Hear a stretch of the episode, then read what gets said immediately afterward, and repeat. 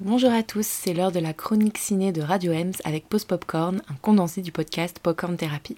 Le concept est simple, je m'appelle Charline et j'ai 7 minutes pour vous présenter un, deux, voire trois films à l'affiche, que ce soit en salle ou sur les plateformes. C'est parti alors petite précision, je ferai mon possible pour ne pas divulguer des éléments importants du film, on reste sur de la critique comme on dit, sans spoilers. Alors aujourd'hui, trois films au programme, avec pour commencer The Batman de Matt Reeves, qui met en scène entre autres Robert Pattinson dans le rôle titre, Zoe Kravitz dans le rôle de Catwoman et Colin Farrell pour le pingouin, qui je l'avoue est méconnaissable. Alors il existe des dizaines de films Batman depuis celui de 1943.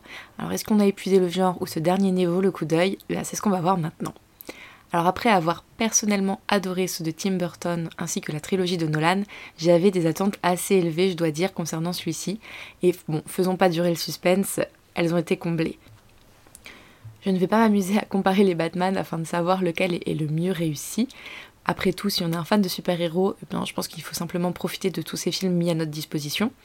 Mais pour ceux qui ne sont pas fans du genre, est-ce que c'est rédhibitoire? Je dirais que non, puisque le film est quand même très différent de ce à quoi on est habitué.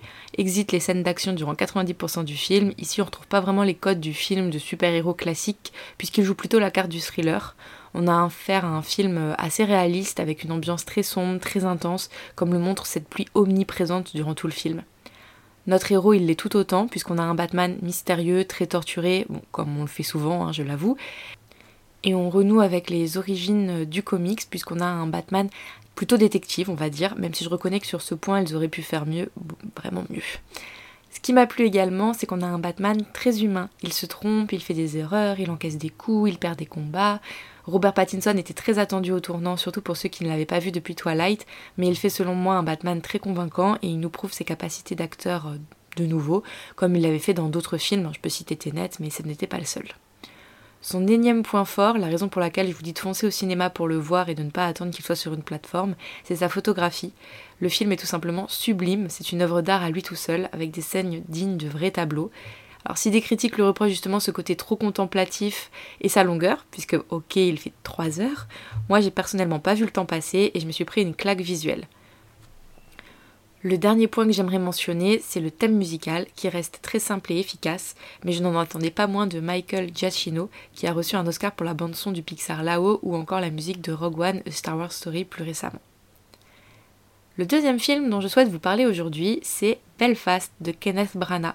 Alors vous connaissez sûrement en tant qu'acteur, on peut citer euh, Harry Potter, Dunkerque, Good Morning England ou encore Tenet dont j'ai parlé juste avant, mais il a fait ses preuves en tant que réalisateur de nombreuses fois puisqu'il en est à son 21e film, dont le très récent Mort sur le Nil.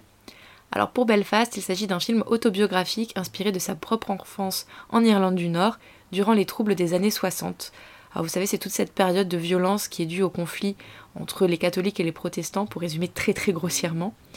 Et ici, même si le conflit est au cœur du film, ce qui le rend bien évidemment assez poignant et émouvant, on n'a pas affaire à un film vraiment dramatique et très triste comme on a pu voir avec Sunday Bloody Sunday, mais on a un film plus léger puisque le conflit est observé via les yeux d'un enfant, Buddy, et je veux saluer tout particulièrement la performance extraordinaire de Jude Hill qui pour moi est le point fort du film.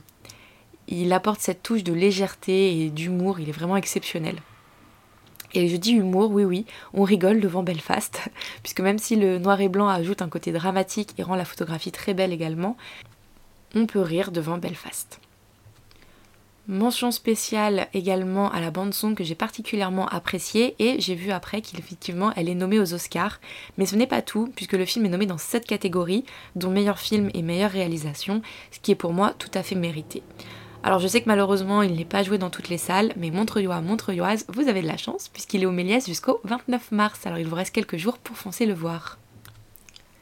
Et enfin, en quelques mots, j'aimerais vous parler du dernier film d'animation des studios Pixar, Alerte Rouge ou Turning Red en VO. Alors pas de sortie en salle malheureusement pour lui, puisque vous le trouverez directement sur la plateforme Disney ⁇ aux grandes dames de l'équipe d'animation puisqu'en effet vous en avez peut-être entendu parler, mais ce n'est pas le premier Pixar qui n'a pas le droit à une sortie en salle. Récemment, il y a également eu Soul et Luca. Bon, ça crée pas mal de frustration dans les studios, alors ce n'est pas le sujet du jour. Nous, ce qu'on va voir, c'est est-ce que Alerte Rouge vaut le coup? Et c'est un grand oui, et il aurait mérité d'ailleurs d'être au cinéma.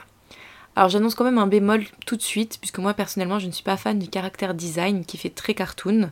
Niveau animation, j'ai été habituée à mieux ces dernières années et je suis assez déçue sur ce point. mais le film, pour moi, rattrape tout. Il est drôle, il est émouvant et il y a un message parfait derrière. Il raconte en bref l'histoire d'une jeune fille sino-canadienne euh, de 13 ans, euh, Mei Mei, qui lorsqu'elle vit des émotions fortes, elle se transforme en pandarou géant. Alors le pitch paraît très simpliste et effectivement tourné vers les enfants, puisqu'on a ce gros pandarou très mignon qui, on le sait, va faire vendre plein de peluches. Mais chez les Pixar, on a souvent une double lecture et une belle morale à la fin, et celui-ci n'y échappe pas, au contraire. La transformation en pandarou, c'est vraiment le parallèle de la transformation du corps de cette jeune adolescente qui est en pleine puberté et de sa gestion des émotions qui lui arrivent tout d'un coup. On y traite également le sujet de la charge mentale féminine et de la pression qui pèse sur les femmes afin d'être parfaites. Puisque vous avez un tout petit exemple, ce pandarou plein de poils qu'elle déteste, hein, Mei Mei bien sûr. Euh, et c'est là tout un parallèle avec bah, le fait que on demande aux femmes d'être épilées à la perfection. Voilà, petit exemple. Ce film, il est vraiment moderne, tant au niveau du message que de la diversité présente dans les personnages. Et mention spéciale, c'est le tout premier film d'animation qui parle des règles. Il fallait le, mentionner. Donc bref, je ne peux que le recommander. Dernier point, il se déroule dans les années 2000 et quel plaisir pour une adulte comme moi née en 90 de pouvoir s'identifier à cette adolescente et de pouvoir repérer tous les clins d'œil qui ont fait ma jeunesse, tels les boys bands ou encore les Tamagotchi. Alors voilà, aujourd'hui trois films que j'ai appréciés pour cette semaine. Ce ne sera peut-être pas toujours le cas, hein, je tiens à le préciser. En tout cas, si ce n'est pas fait, j'espère que vous allez avoir donné envie de les voir. Et puis on se dit euh, à la semaine prochaine.